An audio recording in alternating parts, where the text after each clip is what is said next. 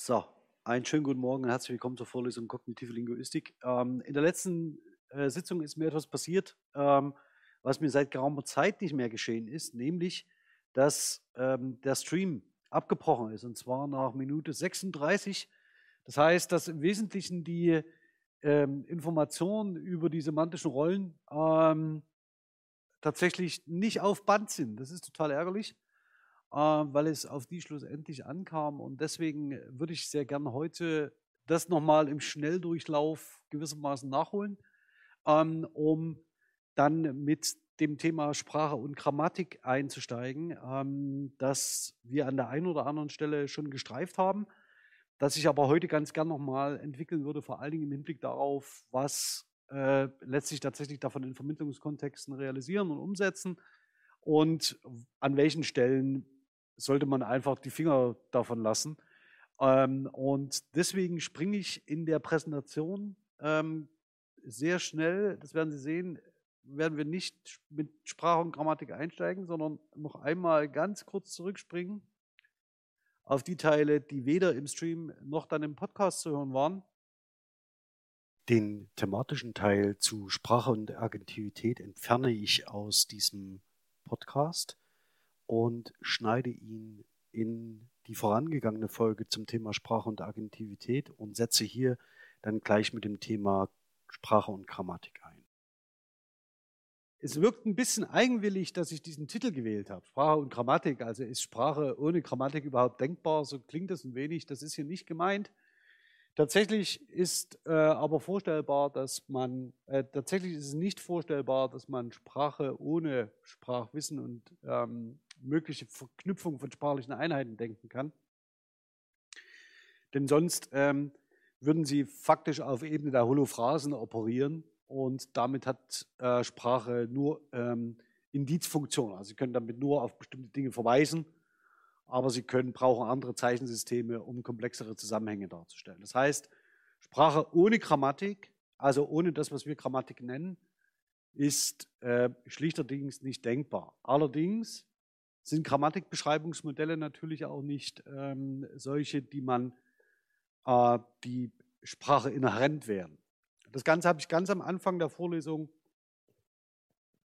Entschuldigung, deswegen zeige ich das hier nochmal ganz am Anfang der Vorlesung Ihnen vorgestellt. Also, dass wir, wenn wir über Grammatik reden, damit rechnen müssen, dass wir sehr unterschiedliche Formen von ähm, Ideenlernen haben, die Sprachwissen in einer bestimmten Art und Weise ähm, zum Thema machen. Das, was ich heute gern mit Ihnen äh, zumindest versuchen würde, ist Ihre Aufmerksamkeit zu lenken auf zwei zentrale Aspekte, die Sie auch äh, im Vermittlungskontexten immer wieder genauer anschauen. Und der Name Rolf Tieroff ist schon gefallen, nämlich auf Tempus zum einen und auf sogenannte Konstruktion der Faktizität zum anderen. Das heißt, das sind so eine, das wären so Mischungen, die oder Konstruktionen, die hinreichend komplex sind. Und das Ganze würde ich mit Ihnen auch dann ähm, nochmal genauer mir an ähm, dem Erlkönig anschauen. Und dann glauben Sie mir, dann verlassen wir dieses Beispiel. Ähm, denn dann ist er auch, denke ich, zumindest erstmal für diese Vorlesung ausgereizt. Äh, und bevor wir uns dann äh, mit Sprache und Klang in der nächsten Woche auseinandersetzen, würde ich ganz gern vom Erlkönig wegkommen. Ähm, das hat aber äh, noch ganz andere Gründe. Okay. Ausgangspunkt. Ich, ich bringe Sie heute so ein bisschen in Kontakt ähm, mit ähm, konstruktionsgrammatischen Fragen. Ähm, das mache ich deshalb, weil äh, ich Ihnen hier keine Einführung in die Konstruktionsgrammatik bieten will. Das habe ich auch nicht vor, wird auch nicht so weit kommen.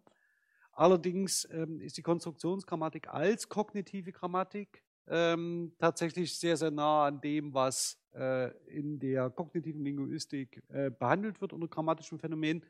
Und wenn Sie die ZIMA gelesen haben, wissen Sie auch, dass die Konstruktionsgrammatik ein Teil bildet in dieser Einführung. Auch Elisabeth arbeitet konstruktionsgrammatisch. Es liegt also eigentlich nur nahe, sich das anzuschauen.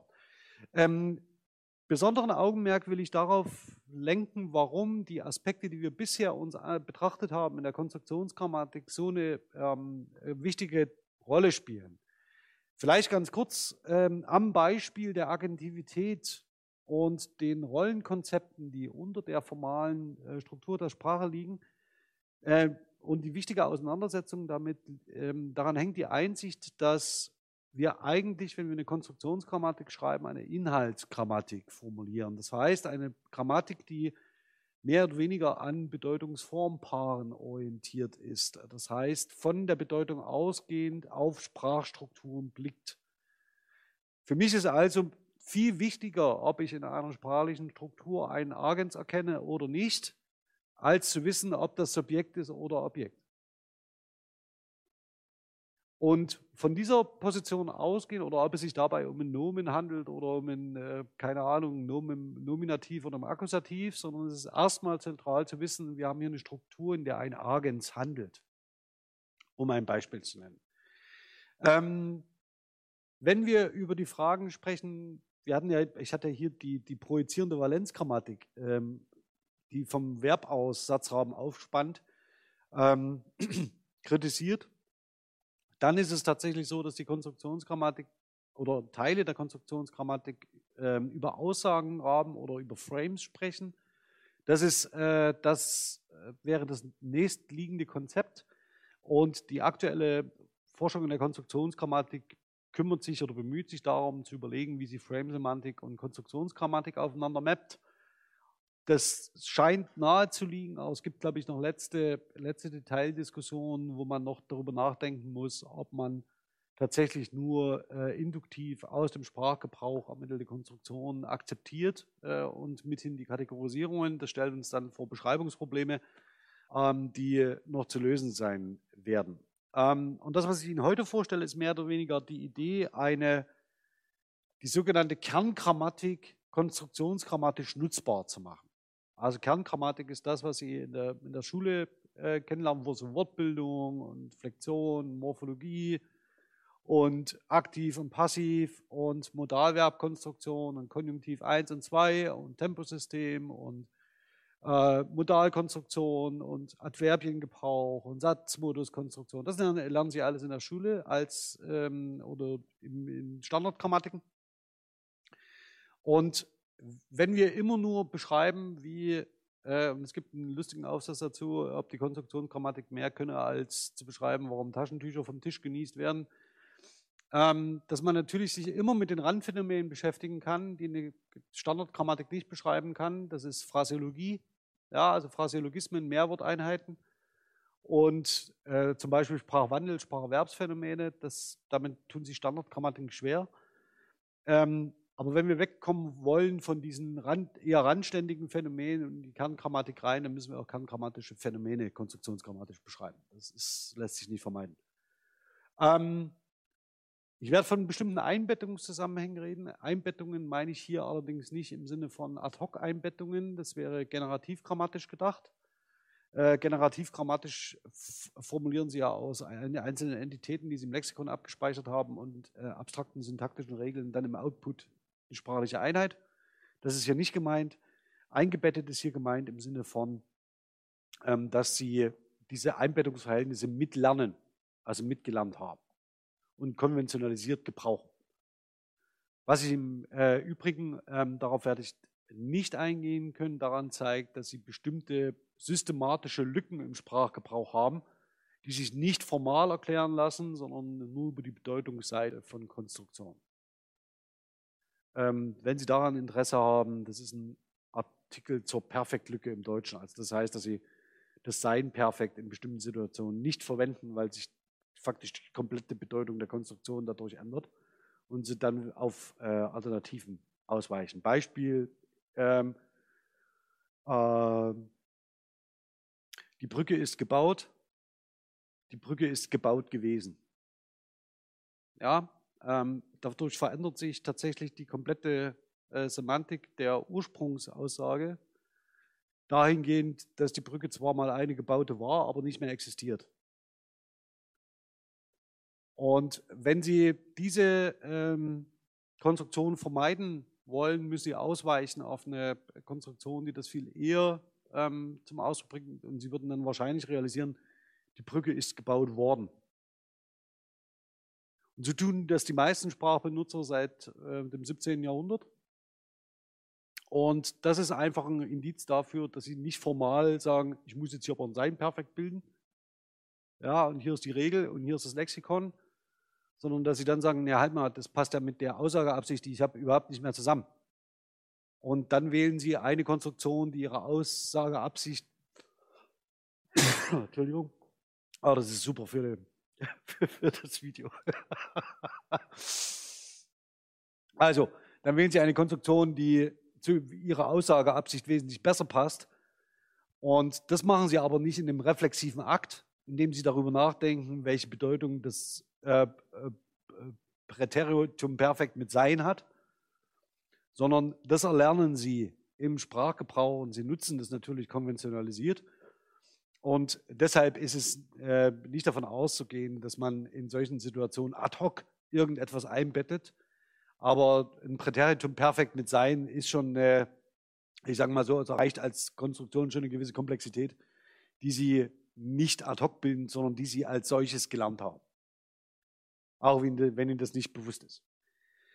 Und schlussendlich ist die Frage, wie das alles miteinander zusammenhängt. Also wie, wie, wie funktionieren die Konstruktionen miteinander? Gibt es so eine Konstruktionscluster, die gemeinsame, äh, gemeinsame Eigenschaften teilen und die man möglicherweise eher darüber beschreiben sollte, als über ihren formalen Bau. Also das heißt, wenn Sie ähm, in der Schule Grammatik vermitteln, dann haben Sie über so ein übergeordnetes Thema und dann sind dort ist so ein ähm, Bündel von Phänomenen gesammelt. Und die werden dann an diesem Zeitpunkt beschrieben, ob das jetzt von der Modellierung her sinnvoll ist oder nicht, wird in den meisten Fällen nicht hinterfragt. Und daran kann man ansetzen. So, was ich Ihnen schon gezeigt habe, und deswegen mache ich es kurz, ist dies. Ja, nur noch mal ganz kurz zur Wiederholung. Konstruktion der äh, Handlung bauen. Er baut eine Brücke. Er hat vor 100 Jahren eine Brücke gebaut mit Agent und hergestellter Entität. Gibt eine ähm, Struktur semantische Rollen auf der semantischen Ebene. Die kann man postulieren, muss man nicht. Ähm, aber das ist im Wesentlichen eine ganz einfache agentive Konstruktion. Das zweite habe ich Ihnen auch schon gezeigt. Das wäre eine Konstruktion der Askription, in der das ausgeblendet ist, wo wir also eine typische non-agentive Struktur haben, in der es nicht um die Hervorhebung eines Agents geht. Das Ganze stellt sich dann jeweils anders dar. Und ich würde mit Ihnen jetzt mal Schritt für Schritt ähm, durchgehen, um beim Tempus Pause zu machen. Das ist, das ist meine Absicht gerade. Okay. Agens Handlungskonstruktion. Ähm, er baut, äh, wäre hier eine typische valenzgrammatische Reduktion. Also Sie haben ja vielleicht schon, wenn Sie Valenzgrammatik behandelt haben, einige, einige noch nicht wahrscheinlich, äh, andere vielleicht schon. Ähm, wer von Ihnen hat denn valenzgrammatisch, äh, äh, ist in valenzgrammatisch geschult? Die wenigsten. Äh, eine valenzgrammatische Analyse kennen Sie aber. Okay. Vielleicht ganz kurz. Es gibt so sogenannte Valenzangaben. Also Sie können ja mal schauen, wenn Sie das nicht kennen, ähm, schauen Sie mal auf das sogenannte Eval-Bu. Ähm, das ist ein, das können wir eigentlich gleich mal machen. Das kann ich Ihnen gleich, gleich mal zeigen. Dafür muss ich mal ganz kurz auf den Browser umstellen. Äh, das elektronische Valenzwörterbuch ähm, beim, Sie ahnen es vielleicht schon, Institut für Deutsche Sprache Mannheim. Jetzt mal schauen, irgendwie schleppt es gerade. Das könnte übrigens ein Grund gewesen sein, warum der Stream beim letzten Mal abgerissen ist. Und das e äh, elektronische Valenzwörterbuch deutscher Verben Eval-Bu enthält grammatisch relevante Informationen zu ausgewählten Verben. Das sollte Sie schon stützig machen. Ähm, denn die Valenzgrammatik ist mehr oder weniger seit, ich würde jetzt mal ganz grob schätzen, seit 60 Jahren, so steht sie so auf dem Plan. Und es gibt so in den frühen 80ern gibt es ähm, die Idee, dass man so Valenz-Wörterbücher schreiben könnte. Die entstehen, äh, erste entstehen auch und die haben immer exakt diesen, diese Dicke gehabt. Ja, im, immer. Und in diesen elektronischen Valenzwörterbüchern, also in diesen Valenzwörterbüchern waren immer so Verben drin wie kaufen, laufen, äh, gehen, schenken, heiraten, versprechen. Das ist so der Klassiker. Also mit, mit dem Verb versprechen können Sie faktisch die komplette linguistische Einführung machen. Da können Sie Sprechaktanalyse machen, da können Sie Valenzanalyse machen und so weiter und so fort. Also es ist ein, eigentlich alles ist ein relativ überschaubarer Kreis an Verben, die relativ klar äh, in ihrer Semantik sind. Und es sind vor allen Dingen immer nicht zusammengesetzte Verben. Also sowas wie verkaufen, ankaufen, zukaufen, werden Sie in dem Valenzwörterbuch nicht finden. Wenn Sie das nämlich machten, ähm, dann ist es tatsächlich so etwas, was wir, ähm, was man durchaus mit den Einsichten der Valenzgrammatik äh, auch bezeichnen könnte als tickende Zeitbomben in Wörterbüchern. Die würden nämlich so aufgehen. Ja? Das heißt, wenn Sie das morphologische Mittel der Komposition, was es schlussendlich ist, oder der Ableitung, im verbalen Bereich faktisch ins Wörterbuch übernehmen, ins Valenzwörterbuch übernehmen müssten, stünden sie vor nicht äh, zu ahnenden lexikografischen Herausforderungen. Und deswegen ist es nie passiert. Okay, Valenzwörterbuch, wir hatten jetzt bauen als Verb, ne? wir schauen mal schnell nach. Äh, bauen, bauen, bauen. Was? Ah ja, hier. Man sieht es nicht, also ja, das ist wahr. Moment, da muss ich kurz umstellen. Also das elektronische Valenzwörterbuch bauen. Zunächst erstmal zu den Stammformen. Bauen, baute, äh, hat gebaut. Ähm, das ist die, die typische Angabe. Sehen wir schon mit Perfekt. Ähm, und dann, jetzt muss ich mal schnell schauen, ob der, ob der Stream nicht abreißt. Nee, das passt, sieht gut aus. Okay. Ähm, und dann sehen Sie darunter unterschiedliche Bedeutungsangaben und vor allen Dingen entscheidende, von hier aus gesehen, ich mache das mal ein bisschen größer, ähm, versucht man alle Aspekte zusammenzutragen, die irgendwie damit verbunden sind. Ja? Also das heißt, es gibt generelle Anmerkungen, dann gibt es so etwas wie eine äh, Auseinandersetzung mit umgangssprachlichen, also übertragenen Bedeutungen. Das ist für die Valenzgrammatik ein ziemlich schweres, ähm, äh, schweres Thema. Äh, denn sie müssten theoretisch immer wieder neue Einträge anfertigen. Ähm, Gleiches gilt für idiomatische Wendungen, die komplett ausgeschlossen sind. Also das heißt, die können Sie in dem Valenzwörterbuch überhaupt nicht abbilden. Und dem Ganzen liegt aber die, ähm, tatsächlich die, die irrige Einschätzung zugrunde, dass das Verb genauso wie in satzwertigen Eindrücken diesen Mehrwortein, äh, diese Mehrworteinheit aufspannt. Das Verb hat in der Mehrworteinheit überhaupt keine Bedeutung sondern es trägt zur Mehrworteinheit eine Bedeutung bei. Aber ich muss das Idiom beschreiben und nicht das Verb valenzgrammatisch im Idiom. Da könnte ich mit den Präpositionen genauso anfangen. Ja, da kann ich sagen, okay, jetzt schreibe ich ein Präpositionslexikon, nehme alle Idiome auf und beschreibe die Rolle der Präposition im Idiom. Und es ist vollkommen ähm, jemanden eine goldene Brücke bauen. Ähm, was hat das für eine Bedeutung? Ist ungefähr genauso, hat ungefähr die, die äh, gleiche Bedeutung wie jemand den roten Teppich ausrollen. Und jetzt müssen Sie die Semantik von Ausrollen und Bauen in Relation zum goldenen Teppich und zur, äh, zum roten Teppich und zur goldenen Brücke setzen und müssten das Ganze valenzgrammatisch aufspannen. Vollkommen wahnsinnig, ja. Dem Ganzen liegt aber die Prämisse zugrunde, dass das Verb eben in der Mehrworteinheit eine spezifische Bedeutung hat. Das, sie bauen aber niemanden eine goldene Brücke, sondern sie behandeln ihn bevorzugt. Ja, also das hat eine ganz eigenständige Bedeutung und ähm, ist hier mit Bauen vollkommen fehl am Platze. Könnte man ganz einfach so hinschreiben, könnte man sagen, Idiome machen wir nicht. Sei es drum. Das hat man auch ein bisschen bei dem, äh, so, wenn Sie das Ganze an, anfangen, zurück an unsere Funktionalgrammatik, die versucht so alles in ein, in ein Thema, bei einem Thema unterzubringen, die immer noch einen Aspekt dazu macht. Anstatt irgendwann an einer bestimmten Stelle zu sagen, dafür ist unser Ansatz nicht erklärungsadäquat, können wir bleiben lassen. Muss sich bitte jemand anders darum kümmern. Okay, wir schauen uns jetzt aber mal die Lesart an, um die es geht. Etwas, also und die ganz, ach so, jetzt habe ich da schon drauf geklickt. So, jetzt zeige ich Ihnen auch, ja. ähm, okay, man sagt zumindest jetzt, Idiome machen wir nicht. Oder Idiome bilden wir mit ab und tun mal so, als ob das so Ganze das mitprojiziertes Verb. Den nächsten Trick, den die Valenzgrammatik probiert, ist, äh, sie nehmen Verbindungen aus Verb und Präposition auf. Jemand baut, et, äh, ich, ich baue auf dich. Das bedeutet natürlich nicht, dass ich ein Haus auf dich drauf baue, sondern es heißt, ähm, ich zähle auf dich, ich vertraue dir. Ähm, das ist ein metaphorischer Gebrauch. Und den metaphorischen Gebrauch können Sie valenzgrammatisch in den meisten Fällen nicht abbilden, weil sie dadurch die Semantik Surprise, Surprise des gesamten Verbs ändert. Und häufig tritt es dann mit spezifischen Präpositionen auf. Aber es geht doch hier um Verben. Was haben hier Präpositionen zu suchen?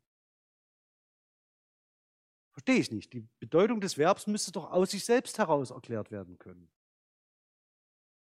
Und offensichtlich reicht es nicht. Offensichtlich brauche ich an der Stelle den Zusammenhang mit Präpositionen. Und was haben wir dann? Eine verfestigte Mehrworteinheit. Jemand baut auf etwas. Und die kann ich eben nicht in einer eigenen Verbbedeutung hier definieren, sondern die muss da oben rein. Bei Idiom. Auch wenn sie im Röhrig zum sprichwörtlichen Redewendung nicht steht. Ja, sondern das ist eine verfestigte Mehrworteinheit und die muss ich auch als solche behandeln. Denn als solche hat sie eine äh, spezielle Bedeutung. Ich bin mir nicht sicher, ob die Präposition das Ganze ausmacht oder ob das Ganze nicht komplexer ist. So, egal, wir gucken uns jetzt so den Standard an, der das, was in Einführungsklausuren gemacht wird. Ja, also wir bauen etwas errichten. Das wäre die einfachste Bedeutung. Gucken wir uns das Ganze mal an, also hoffentlich bald. So, scheint so. So, jetzt kriegen Sie drei, vier Strukturbeispiele. Jemand baut etwas irgendwo, im Sinne von jemand errichtet etwas irgendwo, Satzbauplan. Und jetzt sehen Sie ja Folgendes. Die, das ähm, IDS unterscheidet nicht mehr nach, äh, also valenzgrammatisch, nicht mehr nach äh, freien und fakultativen Ergänzungen und Erweiterungen, sondern nennt alles Komplement. Das ist entspannend, weil man dann die Unterscheidung zwischen freien und ähm, erwartbaren und notwendigen Angaben in dem Verb nicht mehr machen muss, sondern man zählt einfach auf, was gemeinsam damit auftritt. Im Wesentlichen ist es das, was die Frame-Semantik macht. Ja, also es ist eigentlich genau dasselbe. Ähm, Sie nennen es Komplement und sagen, okay, ähm, wir machen erstmal äh, so eine, ähm, äh, also das ist schon, also man muss, man muss sich es nur so angucken, dann weiß man ungefähr, wohin die Reise geht. Es ist ein Subjektkomplement, also man hat den Subjektbegriff drin. Und es ist eine Nominativergänzung. Das ist die, das ist die formale äh, Beschreibung des Ganzen. Und äh, die Ergänzung zeigt schon auch genau, in welche Richtung es geht. Eine Ergänzung zum Verb natürlich. Ja, es ist eine Nominativergänzung des Verbs. Dann haben wir hier ein Komplement, das ist das Akkusativkomplement. Ja, ist die Akkusativergänzung. Und man fragt sich ja so ein bisschen, warum da hier Akkusativ steht und hier Subjekt. Also ich würde mich das fragen.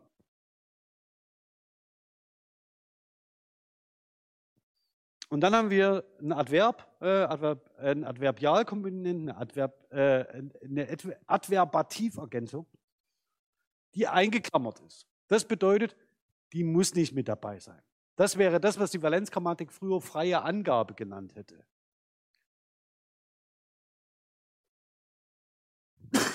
Entschuldigung. Stellen Sie sich mal die Situation vor, jemand sagt Ihnen, äh, ich habe ein Haus gebaut.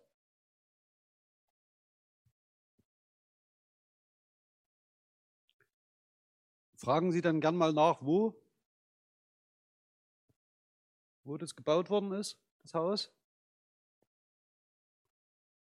Die Valenzgrammatik suggeriert, dass alle adverbialen Angaben immer, zu jeder Zeit, freie Ergänzung sind, weil sie zu, zum Kernbestand einer satzwertigen äh, Aussage nicht dazugehören. Ich persönlich würde jetzt mal bei dem Beispiel, ich baue ein Haus, immer erwarten, dass jemand anderes mich fragt, wo hast du das gebaut? Dann kann ich es auch gleich dazu sagen. Bei einer Sandburg sieht es vielleicht anders aus.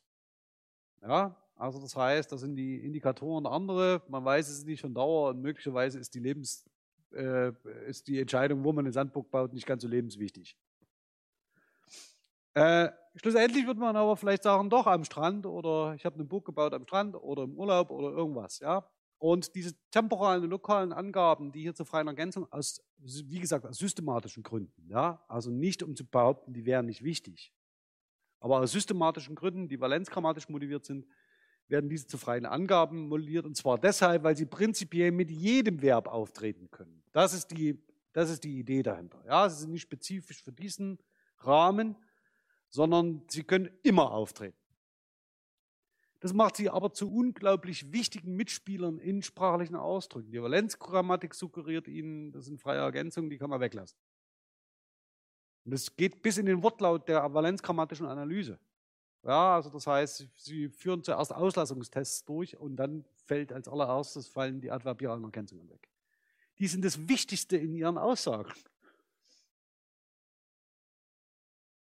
Ich mache Ihnen das mal ein Beispiel, wenn Sie zum Beispiel sagen, wir treffen uns. Das wäre ein valenzgrammatisch korrekter Satz. Da fehlen aber irgendwie zwei Informationen, nämlich erstens wo und zweitens wann. Deswegen werden Sie Sprach, äh, im Sprachgebrauch diese, das Verb wir treffen uns wahrscheinlich in den allermeisten Fällen genau mit, dieser adverbialen, mit diesen adverbialen Bestimmungen auffinden. Also wie gesagt, das ist hier eine systematische Entscheidung zu sagen, das ist eine freie Angabe, aber sowas verselbstständigt sich und es ist ganz gut, ab und zu mal darüber nachzudenken, was so die Grundlagen dafür sind. Okay, dann haben wir das. Dann kommen, kommen ganz unterschiedliche ähm, Beschreibungen. Jetzt sind die Beispiele, ne? die Schwalben bauen mit ihrem Nest unter dem Dachbalken. Man muss ehrlicherweise sagen, die Valenzgrammatik selbst in den 80er, 90er Jahren hat faktisch immer nur mit introspektiven Beispielen gearbeitet. Das heißt, hat sich Beispiele ausgedacht, ja, aus dem eigenen aus dem Hirn, im Lehnstuhl, deswegen heißt es auch Lehnstuhllinguistik. Und mittlerweile ist man so weit, dass man sagt, ja, wir machen schon ein paar Quellen mal dazu. Ähm, meistens referiert man auf das Zeitkorpus, interessanterweise auch, ähm, obwohl das, ähm, und das IDS hat wirklich große Corpora und gute Corpora, aber das DWDS hat sich so als öffentlich zugänglicher Standard schon sehr stark neben den Corpora des IDS etabliert. Duden selbst gibt seine Corpora nicht frei im Übrigen. Die werden nur kommerziell genutzt. Unabhängig davon, also wenn man jetzt mal über die Beispiele drüber wegschaut, kommt man dann zu dem, was eigentlich die Valenzgrammatik ausmacht. Nämlich eine Beschreibung der Positionen genau dieser Komplemente. Ne? Also eine formale Beschreibung hat man schon, also Nominativergänzung und Akkusativergänzung plus adverbiale Bestimmung. Das wird hier nochmal ausdifferenziert. Ähm, und dann haben wir hier natürlich äh, noch sowas wie eine, wie auch immer geartete Mischung aus formalen und semantischen Kriterien. Ja, also hier wird ein Ort angegeben, der sei statisch, also es ist halt keine direktionale Angabe, das ist wichtig für die adverbiale Bestimmung. Dann gibt es ein paar Beispiele und dann, wie es sein muss, wird die Passivkonstruktion hinterher geschoben. Also das heißt, wie funktioniert das Ganze im Passiv? Und das ist schon relativ weit ausgebaut und Sie können jeder Artikel dazu und es fehlt im Moment so etwas wie eine semantische Bestimmung. Ja?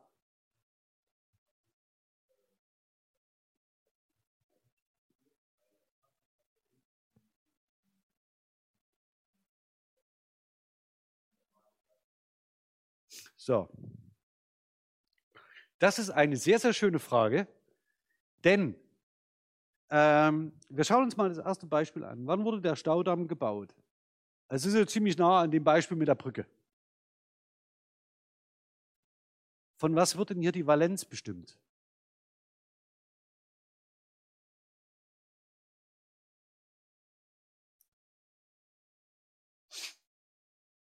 Von Bauen oder von Werden?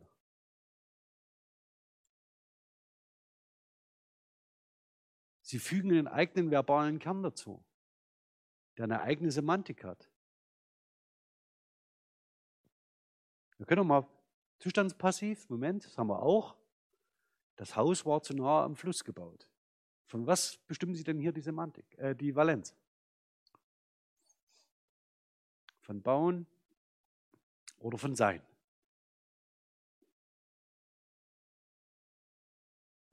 Die Valenzgrammatik suggeriert Ihnen von Bauen.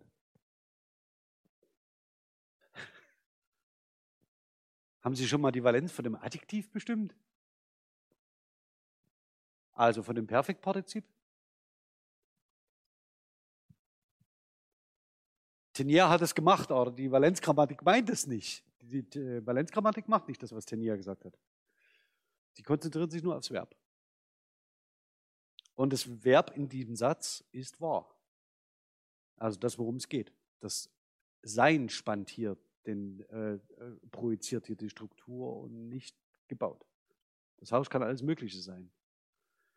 Das Haus war ähm, zu nah am Fluss gelegen, geplant, gedacht, platziert.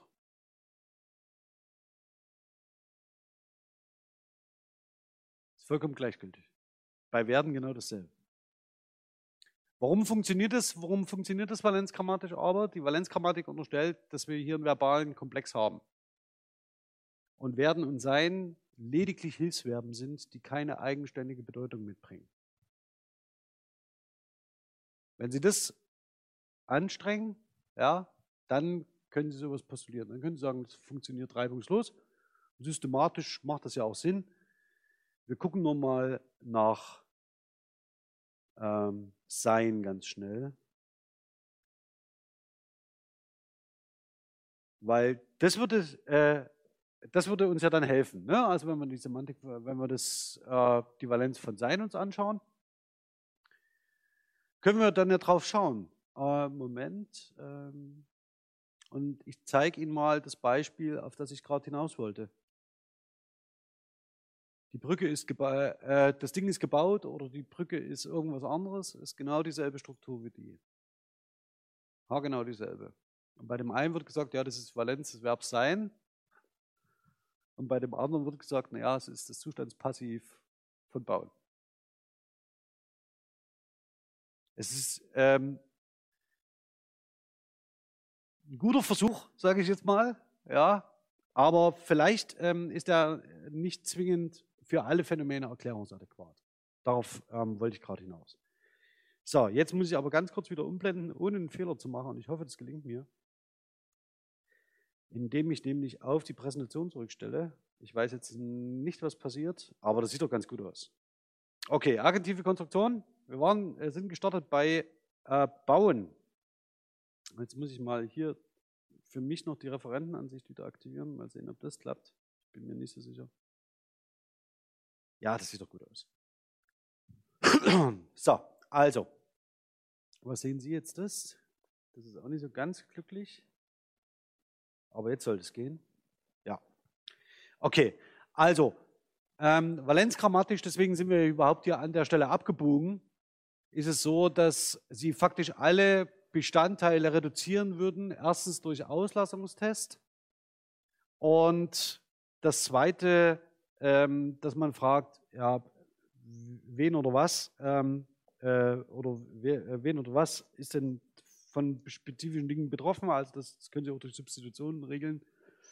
Ähm, dass man faktisch äh, die, den harten Kern der Valenz ermittelt und der läuft meistens darauf hinaus, dass äh, man tatsächlich dieses eine Element als Subjektkomplement, so wie es Krammis äh, Evalbu beschreibt, definiert.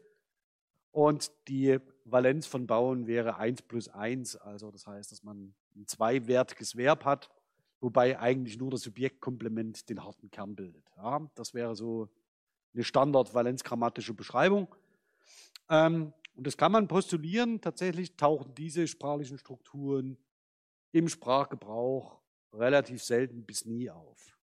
Also vielleicht in solchen Dingen wie er investiert, aber dann hat es schon wiederum eine andere Bedeutung, als er investiert in. Deswegen brauchen Sie dann valenzgrammatisch mit. Ich höre hör auf. Also das heißt, deswegen ist es auch in geschweiften Klammern hier. Das wäre jedenfalls eine der eingebetteten Konstruktionen, nämlich dass man sagt, ein Agens handelt. Ja, der macht irgendwas. Um damit daraus aber eine Struktur wird, ähm, brauchen wir eine agentive Konstruktion, in der diese erste Konstruktion, der Agenshandel, eingebettet ist. Das wäre eine agentive Konstruktion, die dahin führt, dass wir äh, dieses selbe Schema, was Events zwischen Agens und Patents, der Agens wirkt auf etwas hin, nämlich hier finden, dass eine Brücke gebaut wird. Also diese prototypische agentive Struktur. Ähm, das nächste wäre die Transferkonstruktion mit der Ditransitivkonstruktion. Also das heißt, er, ba äh, er baut Berlin eine Brücke und zwar für Berlin. Ja, also die davon, das ist, ja, könnte man diskutieren, aber es funktioniert. Ja, also das heißt, Berlin als benefaktiv äh, konzeptualisieren äh, würde hier funktionieren und nicht als Ort. Ja, also das heißt, dass man Berlin ähm, äh, metonymisch für Stadt und Einwohner auffasst. Ja? Okay. Und jetzt wird es interessant, darauf will ich nämlich heute hin. Also Konstruktion der Perfektivität, ähm, das heißt Konstruktionen, die einen Abschluss markieren. Und diese Abschlussmarkierung wird im Wesentlichen im Deutschen durch zwei ähm, Phänomenbereiche möglich, nämlich erstmal, Sie haben zwei Tempusformen, Präsens und Präteritum. Die sind dadurch markiert, dass sie zum Beispiel auch durch Ablautung ähm, äh, bei den sogenannten starken Verben, also die in der Lage sind, einen Ablaut zu bilden nach den Grimms. Das ist auch ein bisschen, da müssen wir uns auch nochmal was, was anderes überlegen, ob man das nicht anders nennen könnte. Also die jedenfalls einen Ablaut bilden, aber es ist ja verständlich, was damit gemeint ist. Also sie, sie, ab, sie lauten ab. Also den ablautenden Verben, ähm, ähm, dass man tatsächlich dann relativ starkes Formmerkmal hat, was im Präteritum markiert, äh, das Präteritum markiert. Und bei den äh, äh, Verben, die das Präteritum mit Dentalsuffix bilden, wie bauen, ja, ähm, er baut, er baute, ja, bei bauen fällt es jetzt nicht so auf, ähm, aber suche jetzt kein anderes Beispiel gerade. Also bei den sogenannten schwachen Verben haben wir auch ein sehr starkes Vormerkmal der Markierung von Präteritum. Darauf kommt es an. Diese beiden äh, Formen ähm, benutzen Sie äh, äh oder lernen sie relativ früh und können sie auch gut benutzen. Und dazu kommen, äh, ein Präteritum wäre eine Konstruktion, die Abgeschlossenheit markiert. Ja, also das heißt, die irgendwas thematisiert, was in der Vergangenheit liegt. Und daneben haben sie mit dem Präsens Zeitform eine Zeitform, die ihnen erlaubt, jetzt in der Gegenwart etwas über die Gegenwart auszusagen, ihre zeitliche Gegenwart. Oder den Zeitpunkt, an dem Sie einen bestimmten Sprecher markieren. Den können Sie auch wiederum in die Vergangenheit oder in die Zukunft setzen, sei es drum. Und es gibt noch eine weitere Gruppe von perfektiven Konstruktionen. Das ist das, was Sie in der Schule lernen als Perfekt und Plusquamperfekt. Ja, also diese äh, Konstruktionen haben ein Perfektpartizip eingebettet. Also in dem Fall hier gebaut. Und diese Perfektpartizipien sind historisch extrem spannend, weil sie ähm, relativ nah an Adjektiven stehen und das auch heute noch tun. Das heißt, sie sind sehr, teilen eigentlich alle Eigenschaften formal und semantisch, die Adjektive auch besitzen. Und zwar in einem übergeordneten, abstrakten Sinn. Sie definieren nämlich eine Eigenschaft. Also das heißt, mit allen Adjektiven weisen sie Eigenschaften zu oder können sie Eigenschaften zuweisen. Genauso gut können sie das mit Perfektpartizipien äh, sagen, weil die inhärente Semantik des Perfektpartizips bedeutet, es ist mehr oder weniger, es kann eine Handlung oder ein Vorgang sein, der abgeschlossen ist. Also irgendwann wurde etwas, äh, jemand baute etwas und irgendwann hat es den Zustand erreicht, an dem es gebaut war. Und damit, da war es fertig. Ja?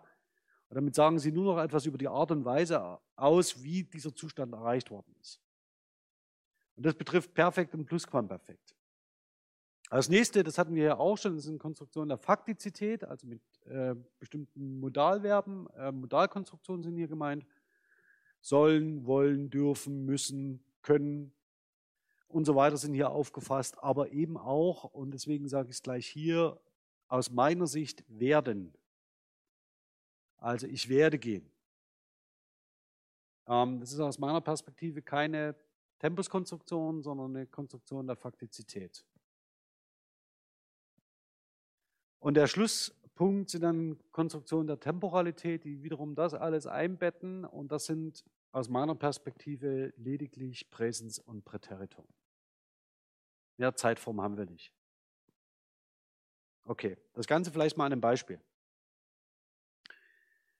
Das, was Sie hier sehen, ist mehr oder weniger das, was ähm, man in der Diskussion aus Tirov herausholen kann.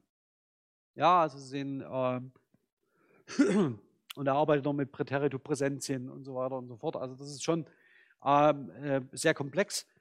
Aber wenn man so will, gibt es, ähm, haben wir, können wir im Sprachgebrauch folgende äh, Konstruktionen beobachten. Ich arbeite, das wäre präsentisch. Ähm, und ich arbeitete, das wäre präterital. Sie können das Ganze mit, mit Bauen natürlich genauso machen. Arbeiten ist genauso ein schwaches Verb mit dental, dass das Präteritum mit dental so fix bildet wie äh, arbeiten. Und das Entscheidende ist immer der Stamm, von dem wir ausgehen. Der Stamm ist in dem einen Fall ähm, präsentisch und in, in, dem anderen Fall präterital. Also vom Präsens ausgehend, ich arbeite, ich habe gearbeitet und das Präsens Doppelperfekt, ich habe gearbeitet gehabt oder ich habe gebaut gehabt. Ähm, und bedeutet immer so etwas wie, hat immer einen präsentischen Bezug, das heißt zum Präsens hin und ähm, markiert aber Abgeschlossenheit ähm, durch das Perfektpartizip. Das Ganze können Sie mit unterschiedlichen Sprechzeitpunkten und Orientierungszeitpunkten beliebig weit nach hinten legen. Also ich habe gebaut, gehabt, gehabt, ähm, wäre theoretisch denkbar. Ähm, empirisch wird man es wahrscheinlich sehr schwer nachweisen können, aber mehr als drei Orientierungszeitpunkte brauchen Sie vielleicht auch nicht in einer einzelnen verbalen Äußerung. Und ähm, sprachliche Strukturen, auch die Komplexität von Attributen und die Komplexität von verbalen Komplexen hört irgendwann bei viermal auf. Äh, darüber hinaus geht es in der Regel selten. Ähm, beim Präteritum sieht es ähm, äh, vergleichbar aus, nur dass Sie hier von vornherein ähm, die Abgeschlossenheit noch viel stärker markieren als im Präsens und das auch zeitlich. Ähm, also das heißt, hier gehen Sie in Vorvergangenheiten, die ähm, ähm, in der Regel nicht mehr mit einem Präsens oder mit einem bestimmten Sprechzeitpunkt in Relation stehen. Und hier noch ausmodelliert, weil man es eben halt so machte, ähm, die Idee, das Futur als Zeitform zu retten. Also das ist strukturanalog verhält wie das Präsens, ja, also nämlich, ich werde arbeiten dann mit Infinitiv, dann haben wir ein Präsens Perfekt, das wäre das, was Sie als Futur 2 kennen, ja, ich werde gearbeitet haben, und das Letzte, das werde ich nicht vergessen mit Ronny in der Vorlesung, ähm, das haben wir postuliert, Präsens Doppel, Futur Präsens Doppelperfekt. Vollkommen absurd. Ich werde ge gearbeitet gehabt haben, wo Sie vermutlich sagen würden, sowas sage ich nie, äh, aber wir hatten es wir als Beleg irgendwie in den Zeitkorporat, also schriftlich sogar dokumentiert. Oder war es das Kerngruppe, ich weiß es nicht mehr, irgendwas in der Art war es. So, also selbst das faktisch nicht Denkbare, von dem man ausgeht, so, so redet kein Mensch. Ja? Äh, selbst dafür finden sich Korpusbelege und es war auch nicht, wirkte irgendwie nicht fremdartig. Und je länger, man, je länger man sich das anschaut, ich werde gearbeitet gehabt haben, das können, brauchen Sie nur dreimal, viermal sagen, dann würde Ihnen das gar nicht mehr so vorkommen, als ob das irgendwie eigenwillig ist. Das Entscheidende ist aber, dass dieses Worksheet noch davon ausging, dass Futur, dass wir sowas wie eine zeitliche Markierung des Futurs hätten über eine Konstruktion. Das Ganze glaube ich mittlerweile nicht mehr. Ähm, und würde sagen, das ist es. Das sind ihre Tempusformen, und zwar nur die fettgedruckten, nämlich Präsens und Präteritum. Das sind die zwei Formen, die Temporalität bedeuten. Und die davon abgeleiteten, sprich die eingebetteten, sind Präsensperfekt, Präsensdoppelperfekt, Präteritum perfekt und Präteritum doppelperfekt. Ich gehe jetzt die Definition an der Stelle, was hier Ereigniszeit sei und Orientierungszeit, nicht durch. Ja, das ist deshalb ähm, eine Herausforderung, weil man im Wesentlichen äh, verstehen muss, dass ob es eine Überlappung oder eine Orientierungszeit vor der Sprechzeit gibt. Wenn Sie so wollen, ähm, unterscheiden sich Präsens und alle unsere temporalen Bezüge, die wir sprachlich kodieren, durch eine ganz einfache Sache, nämlich überlappen sich Sprech- und Orientierungszeit. Also passiert etwas, während ich rede, Oder passiert etwas, ist etwas passiert, bevor ich geredet habe? Ja, also liegt die Orientierungszeit vor der Sprechzeit. Und das sind die zwei Marker, an denen sich die zeitliche, also alle sprachlichen Strukturen aufspannen, die Tempus kodieren. Und das sehen Sie auch in der Übersicht. Vielleicht kann man das, Maus kann man jetzt nicht sehen, da muss ich jetzt diesen komischen Laserpointer anmachen. Laserpointer. Es geht genau um diesen, diesen Aspekt hier. O überlappt S, also die Orientierungszeit überlappt S, beziehungsweise die Orientierungszeit liegt vor der Sprechzeit. Das ist der einzige Unterschied zwischen allen zeitsprachlichen Strukturen, die Tempus äh, markieren und Temporalität bedeuten. Ob eine Handlung abgeschlossen ist oder nicht, also zusätzlich durch Perfektivität markiert ist, liegt nicht an dieser grundsätzlichen Struktur, ob die Orientierungszeit vor dem Sprechzeitpunkt liegt oder ob es eine Überlappung gibt. Sondern diese zusätzliche Perfektivität, diese zusätzliche Abgeschlossenheit kommt nur durch die Verdopplung von Perfektpartizipien, deren strukturelle Bedeutung ist, Abgeschlossenheit zu bedeuten. Also das heißt, Sie sagen, äh, das Ereignis lag vor meiner Sprechzeit und es ist abgeschlossen. Und das unterscheidet das Präteritum vom Präteritum perfekt. Das ist eigentlich ganz einfach. Okay, lernen Sie so aber nicht in der Schulgrammatik, da lernen Sie fünf Zeitformen. Äh, Präsens, Präteritum, äh, Präsens perfekt, äh, Plusquamperfekt oder Präteritum perfekt und Futur 1. Futur 2 wird nicht mehr unterrichtet. Sehr bedauerlich, aber wie wir jetzt vielleicht auch gerade gesehen haben, eigentlich auch egal. So, wo würde ich alle Konstruktionen mit werden? Würde ich als Konstruktion der Faktizität markieren. Ich werde gehen, steht semantisch sehr viel näher an ich darf gehen, ich kann gehen, ich mag gehen, ich soll gehen, ich muss gehen, wenn man es von der Bedeutungsseite her betrachtet. Das heißt, ich sage schon irgendwie, dass ich gehe, weiß aber noch nicht genau wann und ob und wie. Also es ist ein Zustand, der noch nicht eingetreten ist. Und das teilt es mit allen anderen Modalverben. Also er soll kommen, er darf kommen, er kann kommen, er wird kommen. Heißt immer je und spezifisch, dass irgendjemand kommt, aber eben noch nicht jetzt. Sondern nur vielleicht und möglicherweise und vielleicht auch morgen. Interessant ist natürlich sprachhistorisch, dass er soll kommen und er wird kommen, sich in der Futtermarkierung ablösen, und zwar vom Mittelhochdeutschen hin zum Frühneuhochdeutschen. Das heißt, es gibt auch einen Wechsel in der Konstruktion, welche Konstruktion, in welchem Zusammenhang wie eher gebraucht wird. Und haben Sie eine Idee, wie Sie den Futur überhaupt markieren können, also Zukunft? Ich gebe Ihnen mal einen Tipp.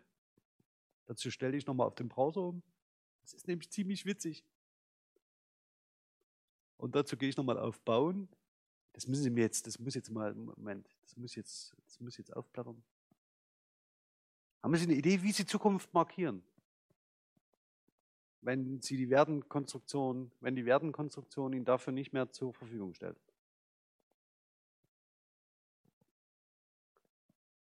Oder wenn sich das systematisch so beschreiben lässt, dass sie dafür gar nicht relevant ist. Ich zeige es Ihnen mal. Das, was die Valenzgrammatik Ihnen unter freier Ergänzung wegstreicht. Alle Futur markieren Sie nur über adverbiale Angaben. Wenn Sie sagen, ich werde morgen kommen, wissen alle, dass Sie das Nicht-Faktische mit dem Tempor äh, temporalen Bezug markieren. Sie können auch sagen, ich werde übermorgen kommen und ich werde übermorgen vielleicht kommen und dann haben Sie alles beieinander. Also da haben Sie die Faktizitätsmarkierung über das Verb oder die verbale Konstruktion. Sie haben eine Tempusmarkierung über die adverbiale Bestimmung und Sie haben eine Modalmarkierung über ebenfalls über die Modalitätskonstruktion, die nochmal oben drüber steht. Das ist ziemlich schön, wenn Sie in Schulbücher reinschauen und deswegen mache ich das so explizit. Schauen Sie mal, wie das Futur vermittelt wird. Da wird genau, werden genau solche Beispielsätze gebraucht. Morgen werde ich kommen. Und die temporale Markierung liegt nicht an der Konstruktion werden plus kommen, sondern die liegt am Adverbial, morgen. So, und deswegen vielleicht noch ganz kurz ähm, ein Blick auf das weitere Geschehen, wenn wir jetzt schon darüber gesprochen haben, wie, ach, das haben Sie jetzt nicht gesehen, das Evalbu, da, ähm, aber im Stream ist es. Genau, da muss ich immer darum bitten, dass Sie mir das nochmal sagen. Also, das heißt, in der, ich habe jetzt gerade das Evalbu nochmal gezeigt und habe äh, auf Bauen und dass da das Adverbial eingeklammert ist. Ja. Okay, Schauen wir aber mal ähm, auf das ganze Tableau. Ähm, das würde ich jetzt mal ähm, in der Form so aufblättern und ich zeige Ihnen nochmal das. Das sehen Sie in der Präsentation, sehen Sie das dann im Detail. Worum es mir jetzt, da, äh, worum es mir jetzt geht, die Tempuskonstruktion, die Konstruktion der Temporalität. Ja, sehen Sie da, präsentisch erbaut eine Brücke präterital. Das sind die Tempusformen, die wir gebrauchen können. Daneben sehen Sie die Konstruktion der Perfektivität, der Abgeschlossenheit. Und wenn Sie ganz rechts schauen, Konstruktion der Faktizität steht unter ähm, äh, äh, voluntativ, äh, nee, Moment, äh, unter situativ, er wird eine Brücke bauen und ich bin mir noch nicht so ganz sicher, ob tun damit rein kann. Also er tut eine Brücke bauen, aber vielleicht passt das an der Stelle. Ich, das müsste man noch äh, korpuslinguistisch überprüfen. Wenn Sie eine schöne Arbeit schreiben wollen, egal in welcher Qualifikationsphase. Der Zusammenhang interessiert mich, ob er wird eine Brücke bauen und er tut eine Brücke bauen, äh, im Sinne von mutmaßlich, ja, ähm, dass man möglicherweise da eine sehr schöne enge Beziehung herstellen kann zwischen diesen beiden sprachlichen Mustern. Ähm, das mag sich auf den ersten Blick und beim ersten Mal hören so ein bisschen eigentlich an, anfühlen, ähm, aber denken Sie mal drüber nach. Ähm, Sie sehen auch darunter, dass ähm, äh, Wollen ähm, sehr stark äh, oder bei dem, bei dem Voluntativen spielt Wollen eine entscheidende Rolle. Ähm, ist im Zusammenhang von Tempuskonstruktion auch nochmal eine interessante, ein interessantes Thema. Auch das spricht dafür, dass man Werden in diese Faktizitätskonstruktion einordnet und eben nicht für den Tempus äh, reserviert. Da, wie im Englischen, wird das Futur über Wollen gebildet, ja, oder über Sollen.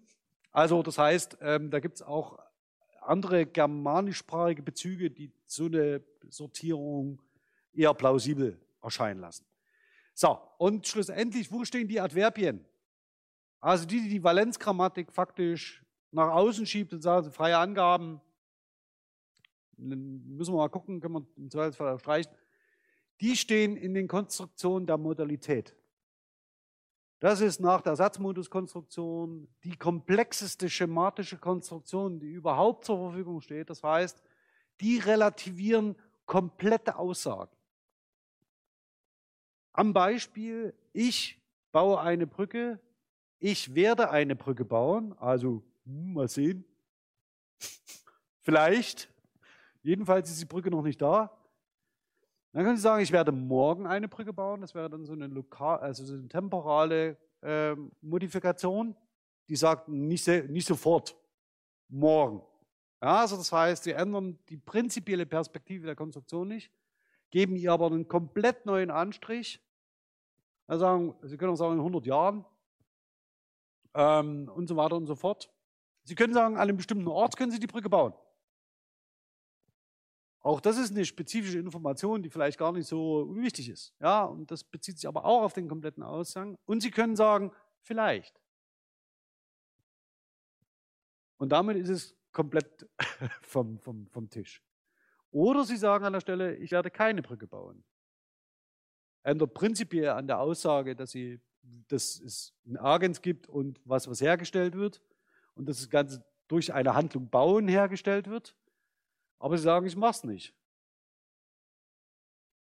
Das ist die, die härteste Form der Geltungsmodifikation, die Negation. Und die steht systematisch in dem Modell mit ein, auf einer Stufe mit vielleicht, morgen und in Berlin. Das ist nicht so ganz unwichtig. Bis zu dem Komplex. So, und warum habe ich gesagt, ich schaue mir heute nochmal den Erlkönig an? Das Ganze ist natürlich insofern spannend, weil man sich fragen kann, welche Komplexität verbaler Konstruktion erreicht Goethe im Erlkönig?